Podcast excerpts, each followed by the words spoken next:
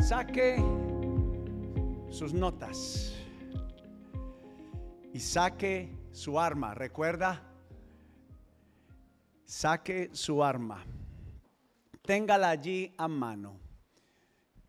Estamos casi cerrando la serie, estamos a dos semanas hoy y dentro de ocho días de cerrar nuestra serie El silencio y la quietud. Y el título de la enseñanza de hoy es Un día en el silencio y la quietud. Un día. Y yo lo podría, acabamos de venir de un encuentro que lo llamamos un retiro espiritual, de dos días, una noche los viernes y un sábado desde por la mañana hasta la tarde. Tomamos la decisión de, decir, de, sugerirle a cada persona que fue al encuentro que confiara en que el Señor estaba en control de los hijos, de las finanzas.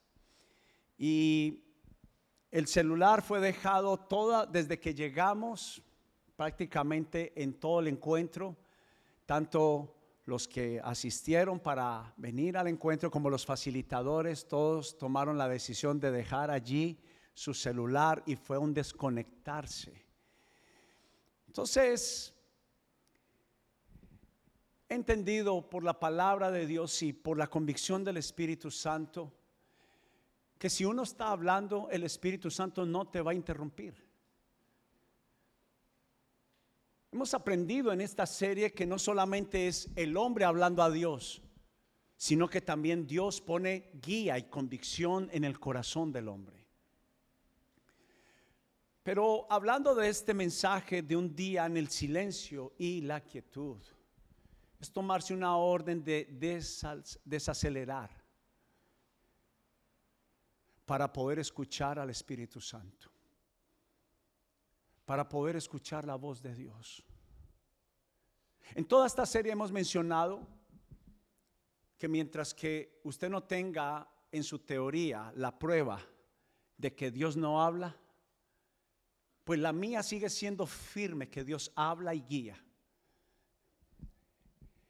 En este encuentro experimentamos palabras de parte de Dios sobre cada persona muy específica del estado de su vida y de la voluntad de Dios para sanar, para liberar. Han llegado momentos donde yo he estado con dificultades pero lo he mencionado que es como el momento de afilar el hacha. Cuando es necesario tomar un momento para aquietar las emociones del alma y del corazón.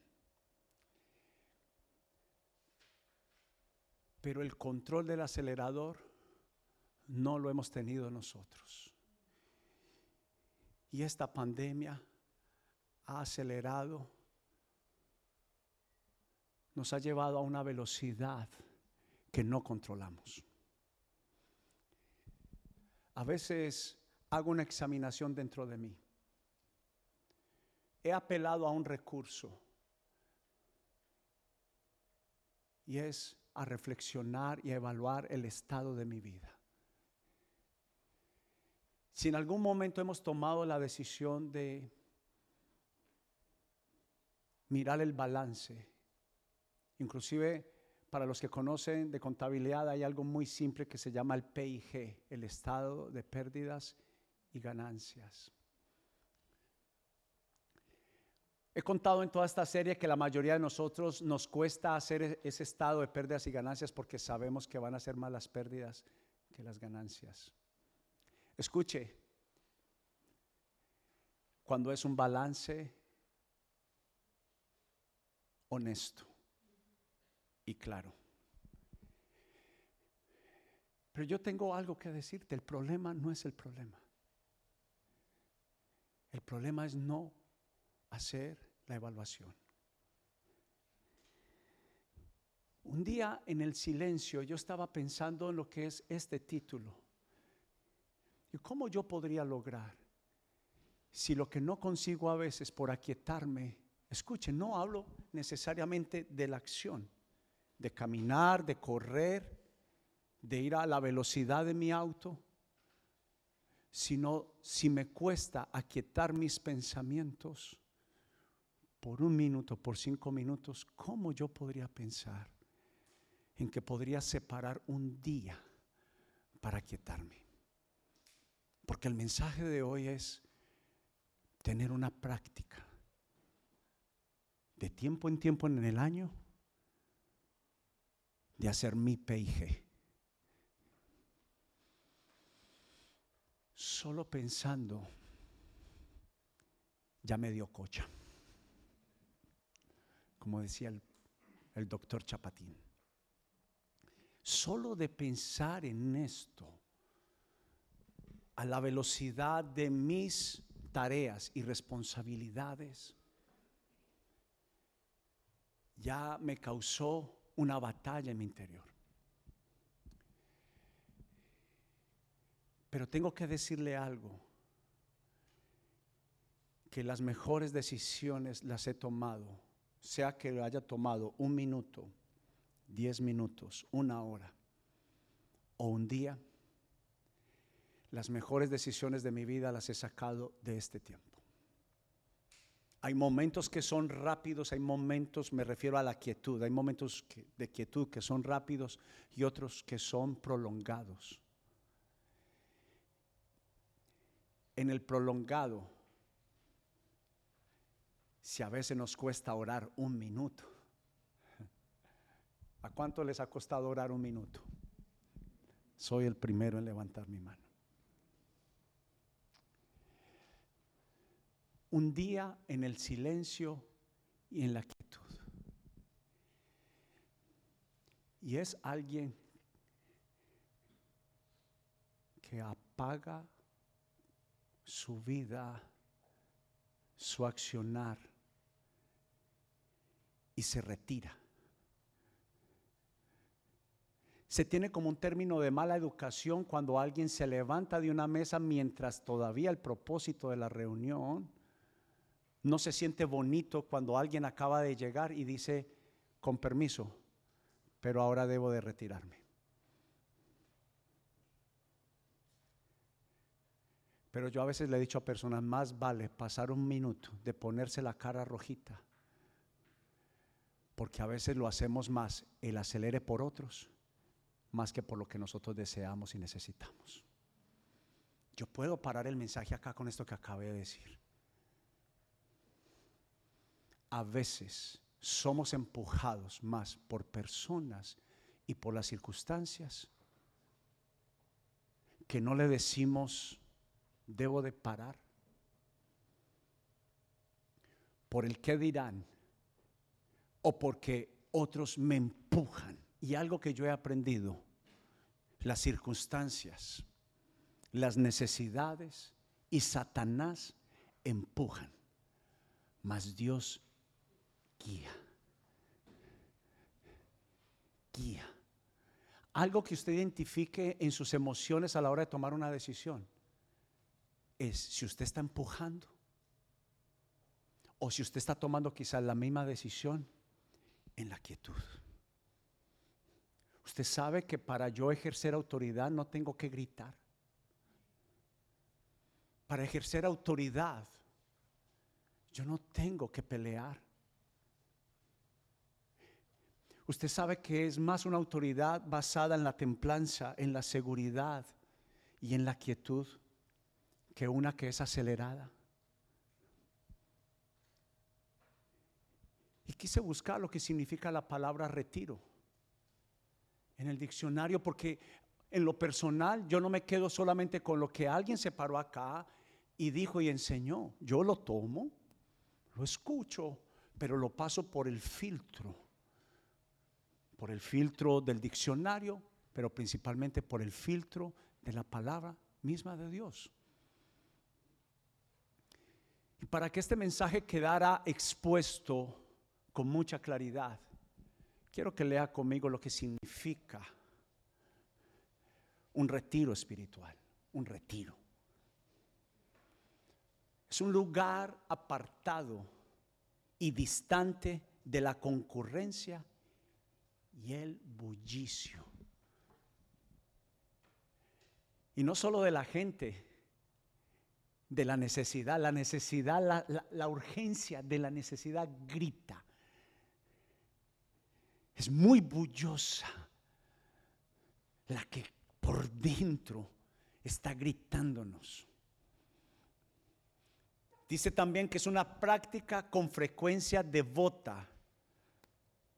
O sea que tiene una devoción, una dedicación, tiene un propósito. Apartarnos un día, de apartarse durante cierto tiempo de las ocupaciones. Necesitamos a veces apartarnos de las ocupaciones y lugares cotidianos, porque vendrán las distracciones para dedicarse a la meditación, al estudio o a otra actividad. También de la posición de una persona de parar sus actividades intencionalmente para hacer una evaluación, un PIG de su vida. Y también es un tiempo determinado, corto o prolongado para descansar hoy en día es casi prohibido. Pero tiene un propósito. Si no paramos, no pensamos bien. No pensamos bien. Y mucho menos tomaremos buenas decisiones. En el encuentro hablamos de sexo. Era un tabú en la iglesia. Y hablar de descansar dentro de la iglesia era un desperdicio. Hoy en día, si no hay salud emocional, no hay salud espiritual. Porque el problema no es el problema, el problema no es cuántas necesidades tengo en mi casa, con mis hijos, económicas, en mi alma, en mi corazón. Eh, escúcheme, malo, malo, usted ha solucionado los problemas. ¿Sí o no? Deudas que vienen, deudas que se van. Necesidades que vienen, necesidades que se suplen. Malo, mal, lo logramos. Pero a precio, a costo de qué? Nos estamos matando. Emocionalmente estamos agonizando. Y muchas veces cuando venimos a la iglesia, llegamos ya con la última gota de gasolina, como me pasó a mí ayer viniendo del encuentro. Fue un, fue un pequeño descuido. Nada de gasolina en el turnpike nada de gasolina, cero. Oramos, hicimos guerra espiritual. Fue una imprudencia de mi parte. Dije, con esto llegamos y llegamos por la gracia de Dios, pero nos desviamos 20 minutos hablando de eso. Tuve que, después de que veníamos cansados, cinco y media de la tarde, métase 20 minutos para encontrar una gasolinera. Pero alcanzaron, alcanzaron. Pero estaba diciendo tiempo prolongado para descansar, parar, reflexionar, examinar, redireccionar, evaluar, costear, presupuestar, sanar, liberar, potencializar. Y yo esta mañana le terminé de poner allí, esto tiene que quedar completo. Para poder reevaluar. Me faltó una como hace el GPS cuando uno se pierde, que él dice redireccionando. Necesitamos, ¿lo puse? Ah, sí, ah. Y por último, según Éxodo 34, quiero que lo escriba, meditar esta semana en Éxodo 34. Es el tiempo donde Dios llevó a Moisés por espacio de 40 días y noches para alisar las tablas que simbolizan las tablas de nuestra mente y las tablas de nuestro corazón. Las tablas no solamente significan la ley de Dios, significaba la dirección de Dios para la vida de Moisés y del pueblo de Dios. Pero ¿qué pasaba? Las tablas estaban rústicas, agrietadas. Y Dios le dice a Moisés, sube al monte Sinaí, voy a escribir mi plan para ti, pero tienes que alisar las tablas para poder volver a escribir los diez mandamientos. Pero la misma Biblia afirma, dice que el símbolo de las tablas de la ley de Dios son las tablas de mi mente y de mi corazón. Y a veces no encontramos la dirección para tomar las decisiones de nuestra vida. ¿Y sabe por qué? Porque fue lo mismo que le pasó a Moisés. Moisés no podía escribir la ley hasta que las tablas estuvieran alisadas. Y a veces nuestra mente y nuestro corazón está tan agrietado, tan roto, agonizando, que necesitamos este tiempo de quietud, de descanso para que Dios pueda escribir su voluntad. Y algunos ejemplos claros, quiero que los mire. Moisés, lo acabé de decir en el monte Sinaí. Pablo, Pablo tenía, el apóstol San Pablo tenía una actividad impresionante. Mire para acá. ¿Y sabe qué tuvo que hacer Dios? Decirle, Pablo, quieto ahí. Pablo quedó ciego por un tiempo Usted dice, a veces nada me sale. Las decisiones que tomé no me están saliendo. El negocio que emprendí no me sale. No estoy viendo salida de mi vida. Al trabajo que elegí, el trabajo que me salió, no estoy contento. La empresa que empecé, el proyecto familiar. Y lo que yo he aprendido, que cuando algo sale a la luz, Dios está en medio de. Yo ya no lo veo como un tiempo para quejarme, para entristecerme, menos para preocuparme.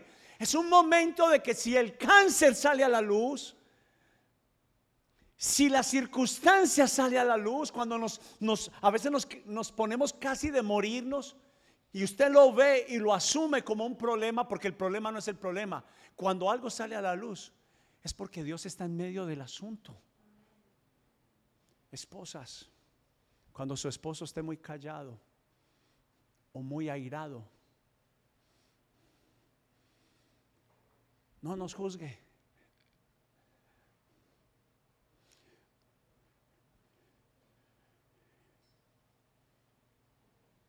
Porque si se acabó de revelar algo es que Dios lo está permitiendo ver y haga el método del labial.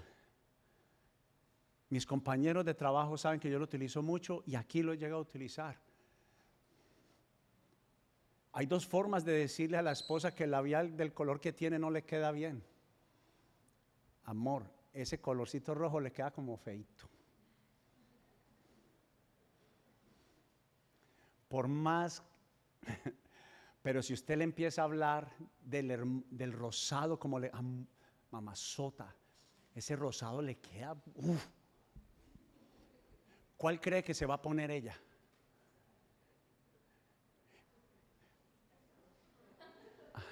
adquirió el objetivo sin tenerle que decir lo que no es. ¿Sí o no? Cuando algo sale a la luz, la, esposa empieza ta ta ta ta ta ta ta ta ta ta ta ta ta ta ta sin parar. ¿Cómo le llaman en su país? Ah, sí. cantaleta, taquetaque, tiquitiqui, tuquitoque, todos esos toques y tes con A, con todas las vocales. hey, cuando un hijo esté callado, cuando un hijo o está muy rebelde, casi siempre, esposo, esposa, hijos, estamos llamando la atención porque algo salió a la luz.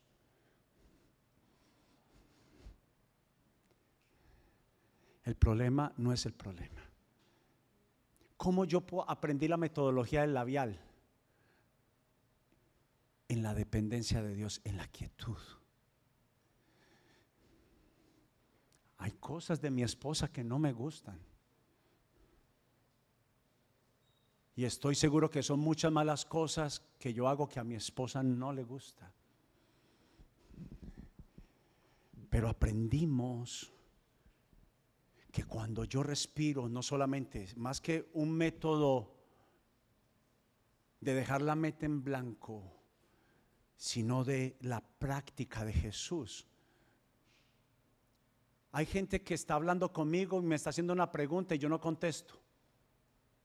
Y has llegado a escuchar, ay, ve, este me colgó. No, aquí estoy. Es que estoy pensando en lo que me dijo. No estoy obligado a responder inmediatamente.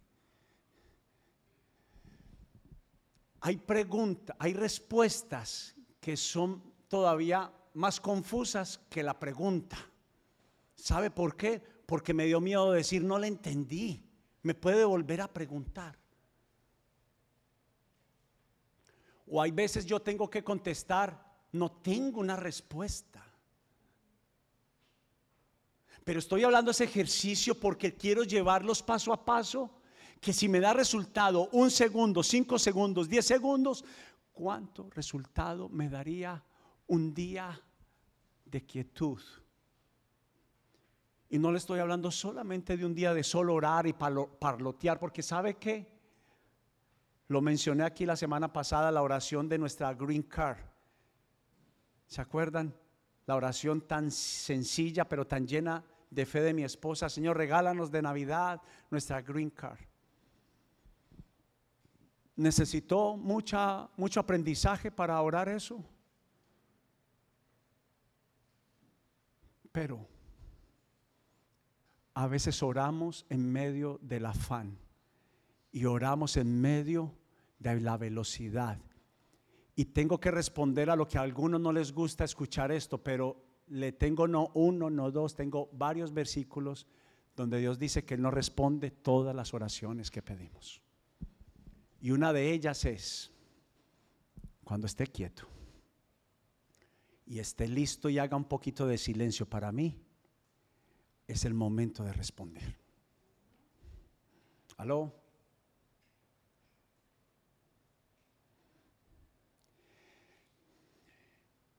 Hoy no, llevo tres semanas batiendo récord cada semana. Mis mensajes son de 35 y 40 minutos. ¿Sabe cuánto llevamos tres semanas? A ver si alguno aquí escucha las enseñanzas del pastor. 55 minutos, una hora y hora y cinco la semana pasada. Hoy no. Ay, pastor, me voy a ir a almorzar temprano hoy. Deje de pensar en el almuerzo, piense en el alimento espiritual. Quiero trazar este mensaje en la práctica y déjeme como enseñé ayer en el encuentro, con la hoja ahí. No hay problema, yo no me la sé todas, yo tengo mis notas, vea.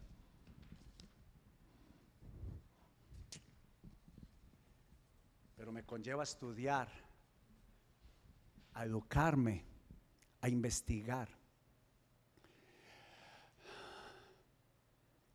¿Le gustaría saber el éxito de la vida cristiana? Levánteme la mano si es así. Yo soy peligroso antes de que la levante, yo soy muy peligroso. Usted no tiene que coger y de una. ok, pastor, yo quiero, pero primero dígame de qué se trata el negocio. Varias veces yo he mencionado acá, ¿cuánto les gustaría dejar de pecar? Y dije, levánteme la mano y le están pecando, pillados, pillados, pillados. Tome una foto. Ellos no saben que allá está, mire.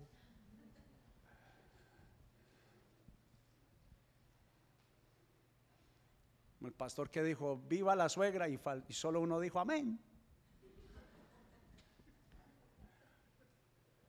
Ah, mi suegra no está, la, iba a decir, viva mi suegra.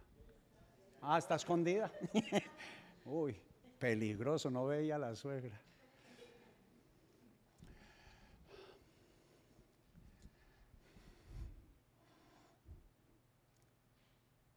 Llámele la fórmula, el antídoto, el éxito.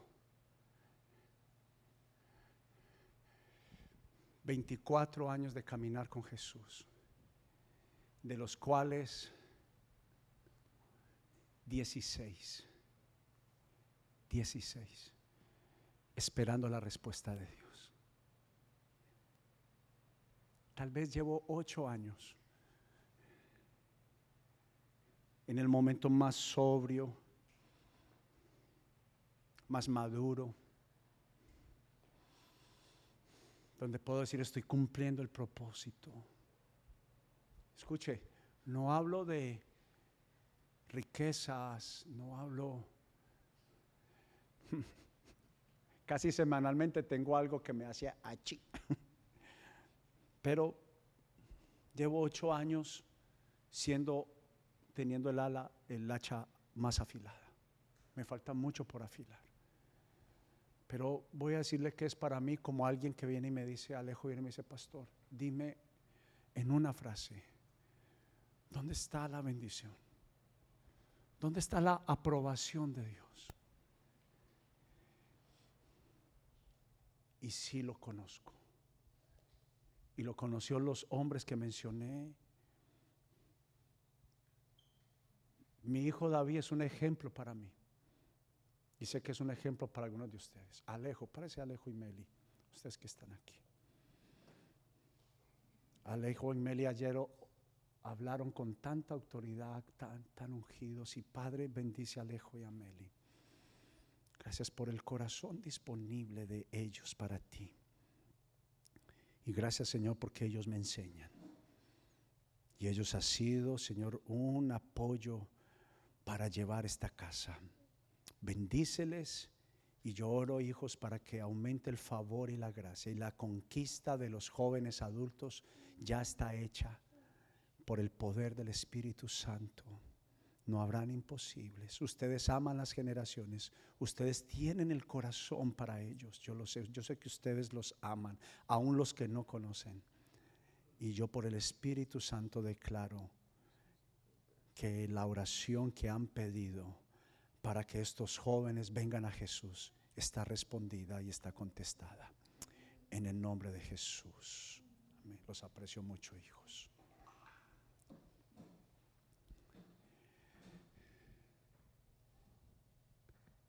Y la respuesta es confiar en las promesas de Dios.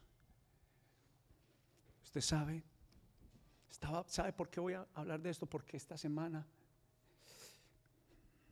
me vi así. Ella es, ella es para mí. Estuve esta semana, confieso, en una, en una situación familiar a propósito. Ore por su pastor y por su familia. Constantemente somos, no digamos constantemente, de tiempo en tiempo somos atacados por algo. Y con uno de mis hijos estuve preocupado por una posible noticia y, y les soy honesto, como a cualquiera de nosotros, cuando toca a uno de tus hijos te duele hasta los tuétanos. Y casi siempre es un llamado de atención, no se me distraiga. ¿Y sabe qué fue lo primero que hice? Mi pastor me enseñó, toda presión ponla sobre la palabra de Dios.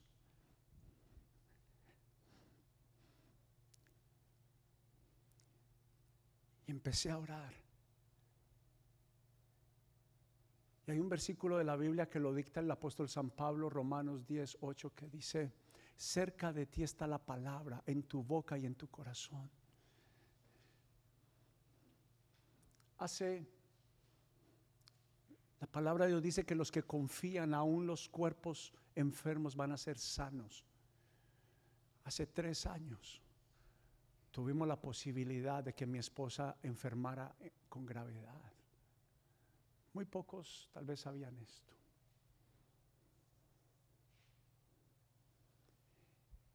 yo recuerdo que cuando mi esposa se hizo el examen, empezaron a hacer exámenes con el propósito de entender y saber.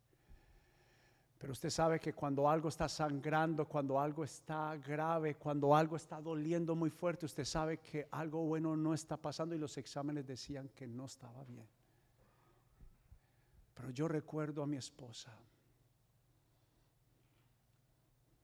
declarar la palabra de Dios. Y esta semana, ¿sabe qué fue lo que hice? Poner mi preocupación sobre la palabra de Dios. Pero ¿qué es la palabra? ¿Hasta cuándo ella va a ser solamente un libro cerrado y empolvado en la casa. Tampoco tiene poder abierta en el centro de la sala. Ella tiene poder cuando alguien se levanta para decirte, el que te prometió es fiel y honorable en cumplir lo que Él te dice. Y quiero leerle la cosa más desbaratada que llegué a escuchar en algún o leer en la Biblia. Una de las cosas más locas que llegué a escuchar es que alguien con 99 años fuera a ser papá. 99.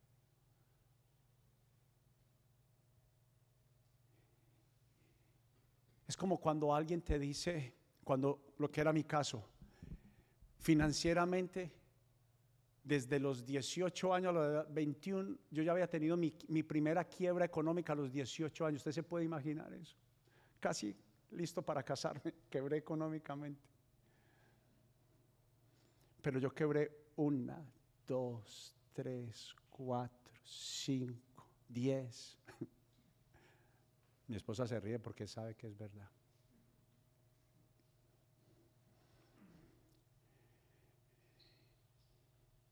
Y que Dios hable en su palabra y que me diga, voy a poner confianza en que tú vas a administrar bien y te voy a prosperar. Usted sabe qué fue que Dios me, que Él prometiera en la palabra de Dios. Dios, ¿de qué me está hablando? Se está hablando a alguien que ya está casi agonizando en cuanto a creer por prosperar. Eso, eso es como cuando a alguien le ha pasado las mismas cosas una y otra, lo han traicionado una y otra y otra vez los matrimonios que ha tenido le ha ido mal una y otra vez, ha enfermado una y otra vez, los hijos han estado rotos una y otra y otra vez. La necesidad económica una y otra vez, una y otra vez. Parece que todo empieza a mejorar en tu vida cuando menos piensas, estás en picada, tus emociones están en picada. Mas Dios te dice, que hice mis hojas, mis.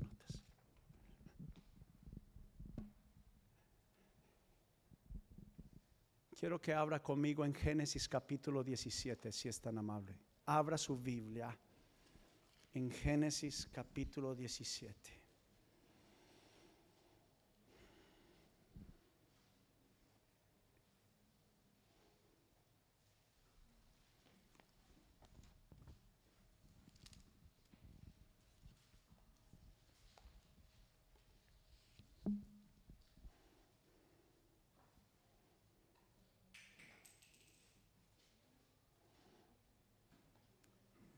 Propósito, cómo tener un día en la quietud y en el silencio, un día, que lo vamos a llamar un día de ocho horas, escuche, ocho horas, y dos de ellas son descansando y durmiendo.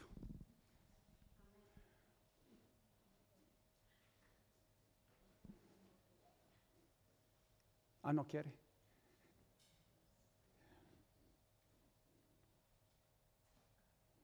Génesis 17 le quiero sustentar lo que le acabo de decir.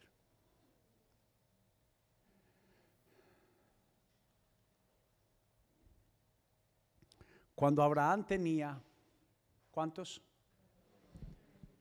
99 años. Mire la cosa más desbarata.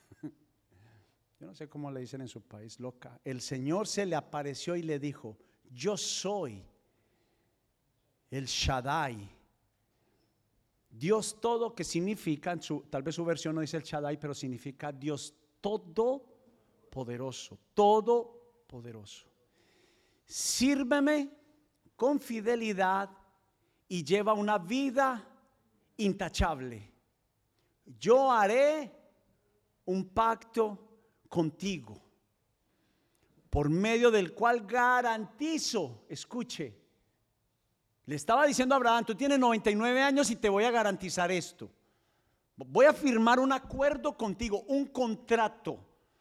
Lo voy a firmar, pero te voy a garantizar, o sea que es alguien que te dice, te lo prometo y vivo en tal dirección, por si algo venga, si no se cumple, vengas a mi casa. Y pone una cláusula de pagar en caso de que no se cumpla. Y dice, al oír esto, Abraham cayó rostro en tierra. ¿Por qué? Porque Abraham dijo, tengo 99 años, tuvo una guerra allí. Cuando estés en la quietud, te aseguro que se te va a venir una batalla de emociones. Porque la idea no es que tengas un día para quedarte ahí con la mente en blanco, sino que tú puedas hablar con Dios, poner en práctica lo que has aprendido estas semanas, hablar con Él, tener la convicción de que Él te va a guiar, meditar, investigar, estudiar la palabra de Dios. Pero el versículo 4 dice, este es mi pacto contigo. Escuche las cláusulas. Por favor, me gustaría que los que escriben y les gusta tomar notas, escriba ahí cláusulas, promesas confiando en sus promesas. Y comienza con la primera y llega y le dice, ya le dijo la primera que fue, te haré, vas a ser papá. Y dice, al oír esto Abraham cayó rostro en tierra, después Dios le dijo, este es mi pacto contigo, te haré el padre de una multitud de naciones. Además, cambiaré tu nombre, ya no será Abraham, sino que te llamarás Abraham. Ya le voy a hablar qué significa eso, porque el, discúlpeme, porque serás el padre de muchas naciones, te haré sumamente fructífero. Tu tus descendientes llegarán a ser muchas naciones y ellos de ellos surgirán reyes. Yo confirmaré mi pacto contigo, con tus descendientes, después de ti, que dice, de generación en generación. Y este es el pacto que dice,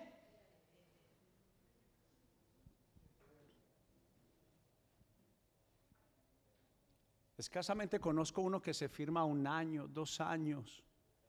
Se puede vender, se puede comprar, pero este dice que era para siempre.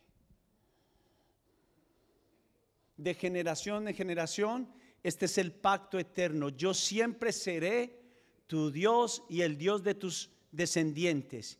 Y les daré a ti y a tus descendientes toda la tierra de Canaán, donde ahora vives como extranjero, será posesión de ellos para siempre y yo seré tu Dios. Pero mire acá, no se pierda. Verso 9. Entonces Dios le dijo a Abraham, Abraham esta es tu responsabilidad. Esta es tu tarea. Y este es el pacto de dos partes. Una cláusula es mía y la otra es tuya. Dice,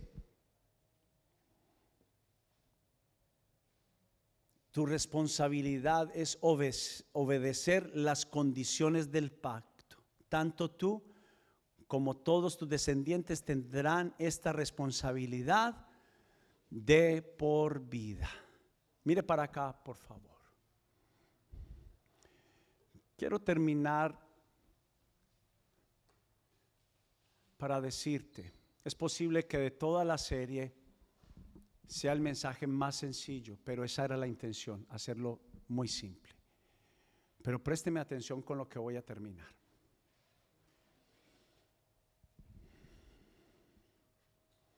Este tiempo de quietud es para que tú puedas hacer este pacto en sobriedad, de cero velocidad, leyendo una y otra vez las cláusulas. Yo no era de los que miraba en detalle como la mayoría de nosotros. Perdóneme. ¿Sabe por qué abusan al pueblo hispano? Porque leemos poco. recuerdo a alguien que un día me dijo, le tengo una super oferta, electricidad con paneles solares. Yo lo había escuchado sobre eso. Y seguramente es muy bueno, no, no, me malinterprete, seguramente los paneles solares de una u otra forma puede ser más económico. No le estudiamos el crédito. Cuando le dije, venga, hágame un favor, dígame cuánto es la cuota, cuánto es el interés. ¿Qué es la letra pequeña? No, usted puede también hacer una hipoteca sobre lo mismo. Ah. Cuando va a sacar mi número, se los mostré, le dije, esto es más costoso que pagar la electricidad.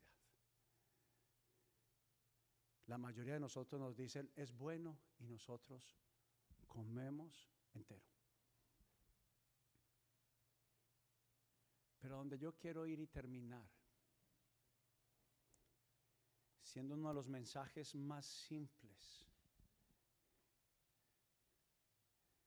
es que usted pueda reconocer que practicar a Jesús trae grandísimos beneficios. Y quiero cerrar el mensaje diciendo por donde, donde empecé. Dios es honorable para cumplir todo lo que promete. Mire acá, acérquese, acérquese en su corazón. Lo que pasa es que hemos incumplido nuestra parte. Y un pacto se firma de dos partes. Escúcheme, mire para acá. Él no se equivocó en que dijo que iba a restaurar nuestros hijos y los iba a cuidar. Él no se equivocó. Él no se equivocó en que Él iba a bendecir la obra de nuestras manos y la iba a hacer, la iba a hacer prosperar. Él no se equivocó. Él no se equivocó en cuando Él dijo, por tanto, lo que unió Dios no lo separa el hombre. Él no se equivocó, fue el hombre el que se equivocó, el que rompió el contrato. La bendición es que Dios es un Dios de segundas oportunidades. Y Dios está dispuesto a firmar un segundo contrato contigo. Mire para acá, mire para acá. Y Él confía. E, e, él no es como el hombre. ¿Acaso Él no sabía lo que Judas iba a hacer? Él sabía. ¿Usted sabía que Judas era ladrón? Era ladrón. La Biblia dice que él extraía de la bolsa, no solamente vendió por las monedas de plata al Señor, sino que él robaba. Y pregúnteme quién era el tesorero. Dios, Dios siempre está diciendo, hijo, en cuanto a mí se refiere, mil oportunidades un nicho, pero te quiero en casa. Te quiero ver bien. El mundo se debate si Dios es real o no.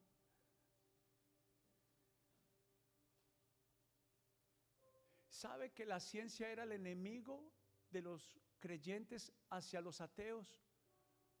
Hoy en día la ciencia nos ha ayudado a recuperar los ateos. Si no hubiera ciencia estaríamos en la época de menos creyentes de toda la humanidad.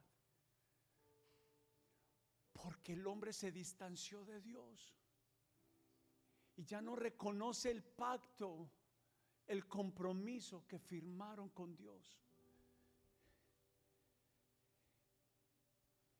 Entonces yo escribí algunas cosas, pon la siguiente parte Manuelita, para poder reconocer este pacto. No puse unas cláusulas, no sé si las tienen, las pusieron, no las pusieron. Entonces, estas las escribí yo, perdón.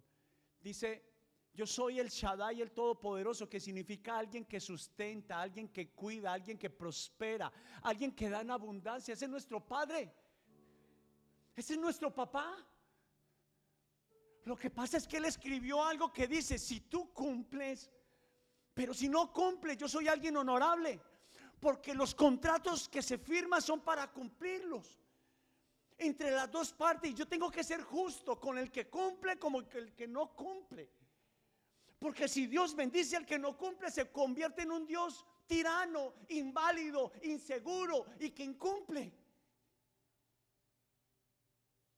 ¿Me entiende? No es que Dios no responda a las oraciones, no es que Dios no escuche el llamado cuando lloras y le dices a Dios ayúdame. Es que Dios está atado de manos. Porque Él no puede faltar a su palabra, Él mismo no puede violar su palabra. ¿Me entiende? Pero Dios sufre como ese juez que su hijo asesina a una mujer y le toca ser el que ejecute a su hijo y llevarlo a la cárcel. Y dice, ¿qué puedo hacer, hijo? Te amo, pero yo tengo que cumplir la ley.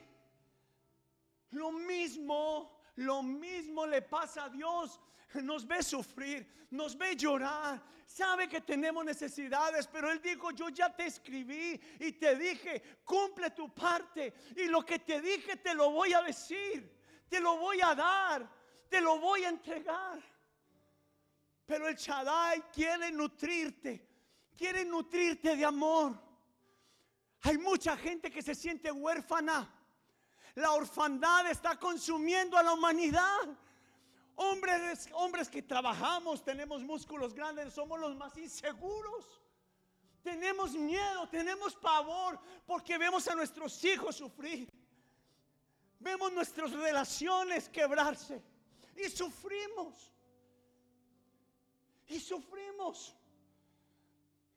Pero Dios está diciendo, separa un tiempo para restaurarte. Y para que volvamos a firmar, voy a volver a traer el contrato para que lo volvamos a firmar. Y yo apuesto por ti. Yo apuesto por ti. ¿Quién dijo que Dios no puede resolver el problema financiero? ¿Quién dijo que Dios no puede sanar la enfermedad? Hay algo que estás incumpliendo en el contrato. Alguien te lo tiene que decir. Alguien te lo tiene que decir. Esa insatisfacción, esa infelicidad. Necesitas el trago, necesitas la bulla, necesitas la rumba para poder apagar la bulla del dolor de tu corazón.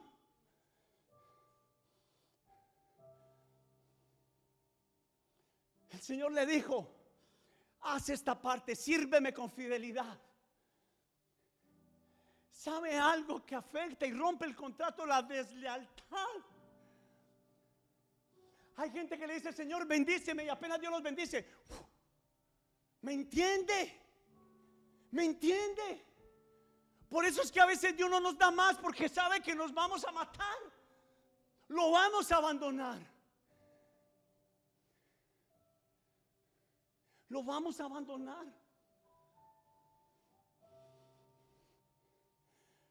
El Señor me dijo, Ale, ¿sabes por qué duré tanto tiempo contigo? 16 años. Te guardé de que me abandonaras.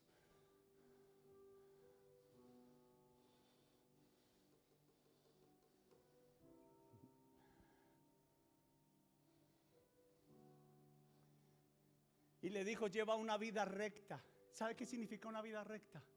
Alguien que responde una sola cosa, tiene una sola respuesta. Es quien es. No se avergüenza. Si no tiene dinero, no tengo. Está roto por dentro. Está rota. Dilo. No más máscaras. No más máscaras. Lloremos cuando tenemos que llorar delante de nuestros hijos. Papás, lloren. Mis hijos han estado a mi lado, David ha sabido, Esteban ha sabido. Yo no escondo, les comparto. Estamos pasando por esta situación. Los hago parte. Usted sabe que David es el primero que sale a defenderme, a pelear mis batallas junto con mi esposa. Keren y David salen a pelear con nosotros. Usted sabe el voto de confianza que uno le da a un hijo cuando le cuentas tu situación. Tú sabes, tu hijo se siente parte de tu vida. ¿Me entiende?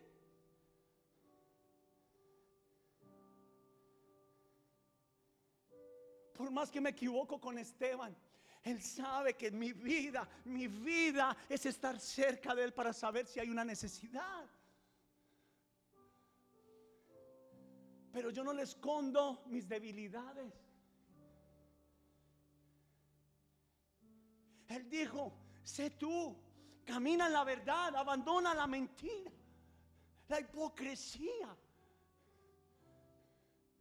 La hipocresía no me vaya a linchar.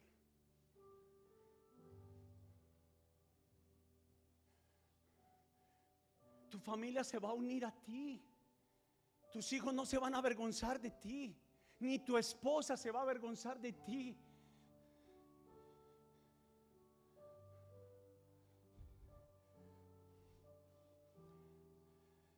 Pero cuando Dios le dijo a Abraham, su nombre inicial significaba Abraham significaba débil, de poco fruto, de un fruto que se conseguía y se perdía, la simiente que llegaba al vientre de Sara. Sara, Sara era estéril. Sara sabía que era estéril. Cuando escuchó eso, con 90 años, Abraham 99, ella con 9, se rió.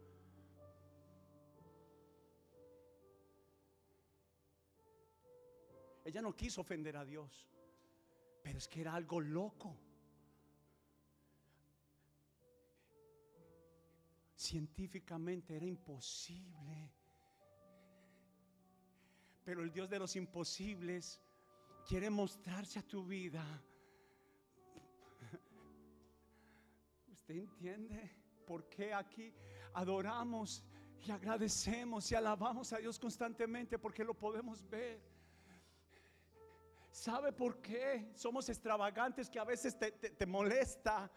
¿Por qué gritan? ¿Por qué saltan? ¿Por qué levantan las manos? ¿Por qué cantan eufóricamente? Porque le decimos, creíste en mí. Nadie más lo hizo. Nadie más lo hizo, volviste a firmar conmigo. No una, no dos, dieciséis veces por lo menos quebré económicamente. Y Dios me dijo, yo creo en ti. Mientras que yo escuchaba gente a mi familia decir no sirve, él no es un buen ejemplo, es irresponsable. Dios dijo, él es, él es, él es, él es. Y ahora soy, soy.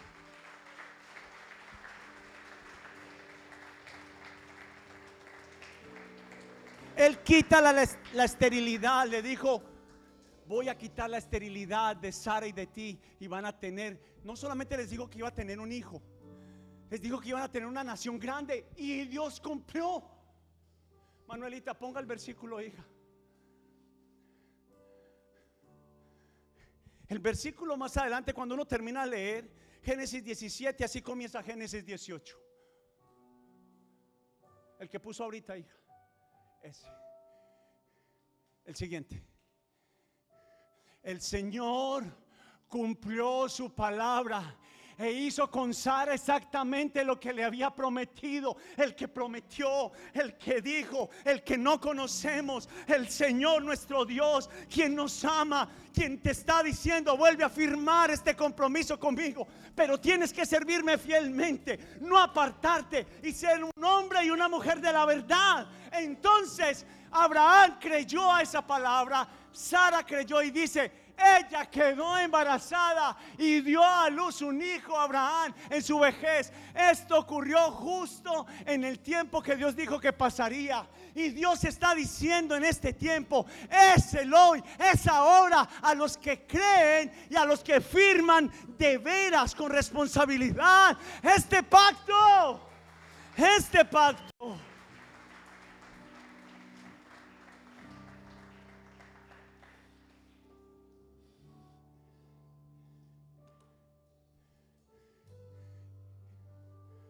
Cree en ti.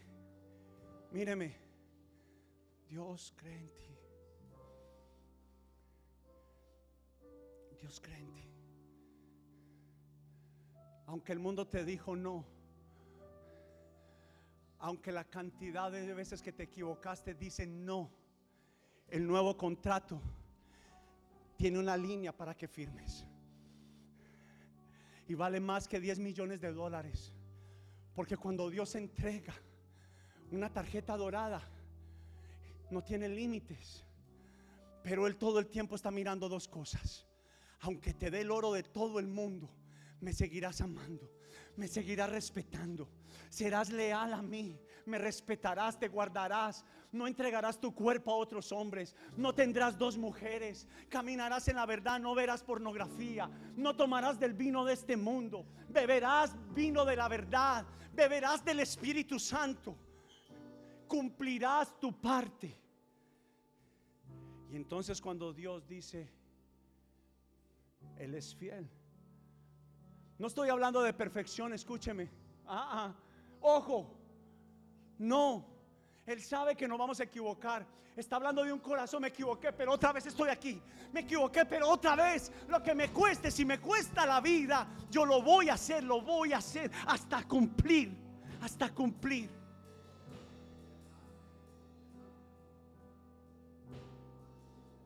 Fiel es el que te llamó. El último versículo de Tesalonicenses dice, fiel es el que te llamó, el cual también lo hará. Y Dios te ha llamado no para ser infructífera, no para ser amargada. Hombres, yo tengo algo claro. De esta casa van a liderar hombres que no éramos, pero que somos en Jesús. Somos, somos, somos, somos, somos.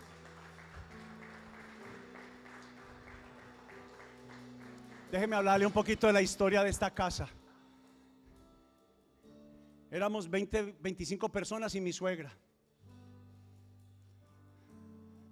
Y el 80% eran mujeres. La mayoría de iglesias saben que sus iglesias están llenas de mujeres y de hijos. Mujeres adultas hijos. Pero mi esposa y yo siete años donde llegamos los domingos a llorar. No porque no honráramos a las 25 personas. Nos dolía una persona que recibía bendición y era desleal con el Señor.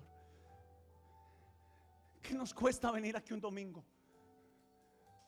¿Qué nos cuesta dejar la playa para los sábados? ¿Qué nos cuesta? Aún si yo estoy en vacaciones, les he enseñado a mis hijos espirituales, a ellos. Lo primero que llegues o cuando estás planeando tus vacaciones, si cae un domingo, busca una iglesia donde congregarte. No vayas a la playa, ve a la iglesia. En toda ciudad hay una iglesia. Ve y honra y presenta tus frutos, tus votos de adoración al Señor. Y eso ha hecho Alejo y Meli. Ellos mismos me han contado. Lo que hacemos cuando vamos a pasear, buscar una iglesia. Estoy terminando.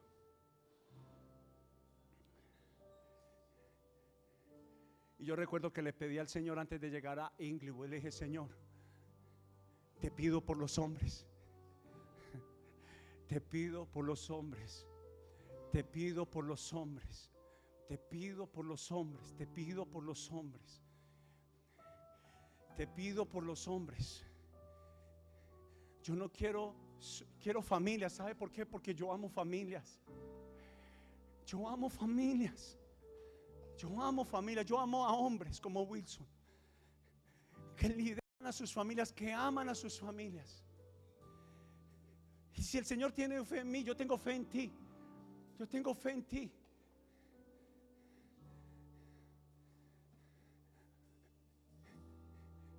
Y Dios me ha dado la gracia de tener hombres en esta casa. Y cuando crecemos, creceremos con hombres. No creceremos solos, creceremos con hombres. Hombres que van a liderar a sus hogares, a sus familias. Hombres que son leales con Dios, que firman un contrato y no se olvidarán de Él. Hombres sobre el cual el Señor ha colocado su favor y su gracia. Su favor y su gracia. Y yo tengo fe para ti. Algo especial está pasando en esta mañana. Hijo, lo que no era, el Señor hoy te dice si es, si es, si es, si es lo que otros dijeron que no era, si es, si es, si es para ti. No importa cuántas veces, no importa cuántas veces mi propósito y mi plan no se ha ido de ti, no se ha ido de ti, no se ha ido de ti. Hombres que lideran los tiempos de oración, hombres que lideran la enseñanza de la palabra en sus hogares. Hombres comunes y corrientes, pero que no se avergüenzan del Señor. Hombres llenos del favor y de la gracia. Hijo, el Señor aumenta el favor y la gracia. Lo que no alcanzabas en años, el Señor hoy te dice, si firmas este contrato, alcanzarás todo propósito y todo plan, anhelo de tu corazón conforme a mi voluntad, mucho más pronto de lo que imaginabas. Y en el nombre de Jesús, por el poder del Espíritu Santo, Hijo, esta es la palabra que el Señor pone en mi corazón. Tanto como le prometí a Abraham, cumpliré contigo. No eres para ser pequeño, eres para ser grande. Y los sueños que he puesto en ti no son tuyos, son míos, los puse dentro de ti. Quiero que sepas que tú eres alguien confiable. Quiero que sepas que tú no me has defraudado. Y yo hoy te levanto con el poder del Espíritu Santo. Con el poder del Espíritu Santo. Muchas han sido las noches de tus luchas. Han sido grandísimas tus batallas, pero yo he estado contigo. Y te he elegido para mostrar mi gloria y mi poder. Mi gloria y mi poder, mi favor y mi gracia. Escucha muy bien, hijo, y la sabiduría. Y la sabiduría he puesto en ti un corazón sabio y entendido. Nunca lo dudes, nunca lo dudes.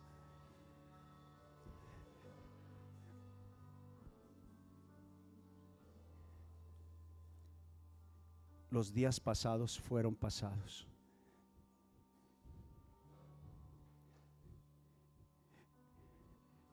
Antes de desde allá te vi y el Señor puso muy claro en mi corazón algo para ti. Una nueva historia va a nacer dentro de ti. Una nueva historia, hijo. No he terminado mi obra contigo. Un nuevo amanecer. Escucha muy bien lo que me dice el Señor. Un nuevo amanecer. Así como amanece el alba, el rocío de la mañana. Así será mi pacto contigo cuando abras tus ojos cada mañana, verás mi fidelidad sobre ti. Dice el Señor, verás mi fidelidad sobre ti. Pero te traje hasta acá para borrar todo mal recuerdo, toda, toda amargura, todo rechazo de tu vida que marcó tu corazón, que te paralizó. Mira lo que me dice el Señor, que te paralizó, que te detuvo, que te prohibió soñar volverás a respirar mis sueños, volverás a vivir una nueva mañana, un nuevo amanecer, porque mis misericordias son nuevas cada mañana, dice el Señor. Te he llamado para que seas. Oh. Y tú eres un valiente. Mira lo que me dice el Señor. Eres un valiente, tú no eres débil. Y como Abraham, ya no eres Abraham, eres Abraham, eres padre de muchos. Te daré para muchos una nueva historia para ti, una nueva historia. Y en el nombre de Jesús, gracias Padre por los hombres de esta casa.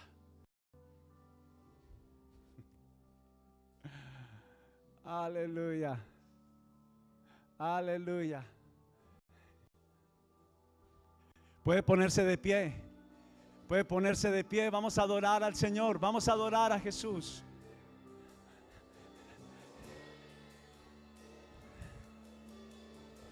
Una nueva historia. Un nuevo momento.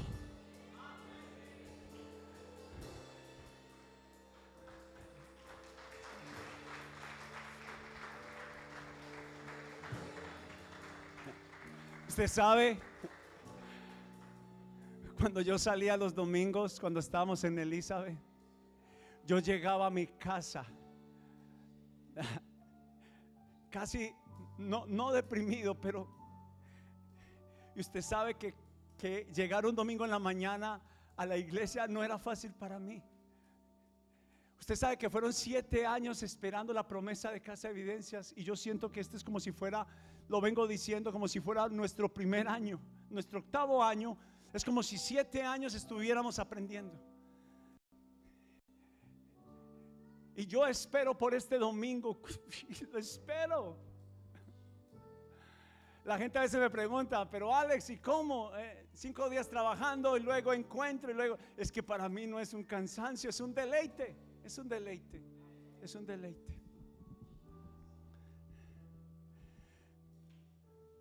Quiero que mientras que cantamos esta canción, hijas, firma un nuevo contrato con el Señor de confianza, de fidelidad y de pureza. Hay varios de acá que necesitan firmar un acuerdo de pureza con el Señor. Aquí hay varias mujeres jóvenes que necesitan firmar un acuerdo de pureza con el Señor, de guardar su corazón y sus cuerpos para Él. El Señor paga y paga bien. No te va a dar de las obras, te va a dar lo mejor. Quien espera por ti, quien te ama en verdad. Eso es lo que Él hace. Él no. Si tú dejas que Él elija para ti, Él te va a dar lo que tú necesitas. Esto no lo está diciendo un hombre. Es medio del Espíritu Santo para tu vida. Pero necesitas firmar un, pacto, un compromiso. Hombres, no importa si te equivocas, pero solo camina la verdad. No negocies la verdad. No la negocies. Di, cuando te pregunten, contesta lo que hay. Sé tú, sé tú. No tengas vergüenza. Sé tú. Pero yo quiero que mientras que cantamos esta canción, usted firme ese pacto. Tal vez ni, tal vez ni, ni necesita o no es el momento de cantar, es el momento. ¿Y sabe cómo es con Dios? El acuerdo es como firmaban los abuelos. Era como papel firmado. Y Dios ve a tu corazón. Algunos tomará un tiempo que se cumpla completamente, pero Dios mira el corazón, tu lucha, tu decisión. Así falles cuando salgas de acá, pero el Señor ve la decisión de tu corazón de vencer la mentira y la deslealtad